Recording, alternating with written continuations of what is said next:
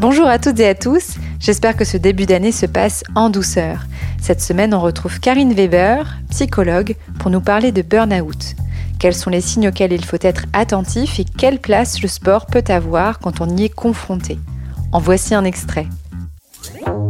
Comment on peut repérer peut-être qu'on est en train de basculer vers un burn-out Sur le plan physique, très souvent, c'est le sommeil. Comme disait euh, euh, le psychiatre Phil Stutz, la force vitale, elle se décline sur, euh, sur la capacité de sommeil.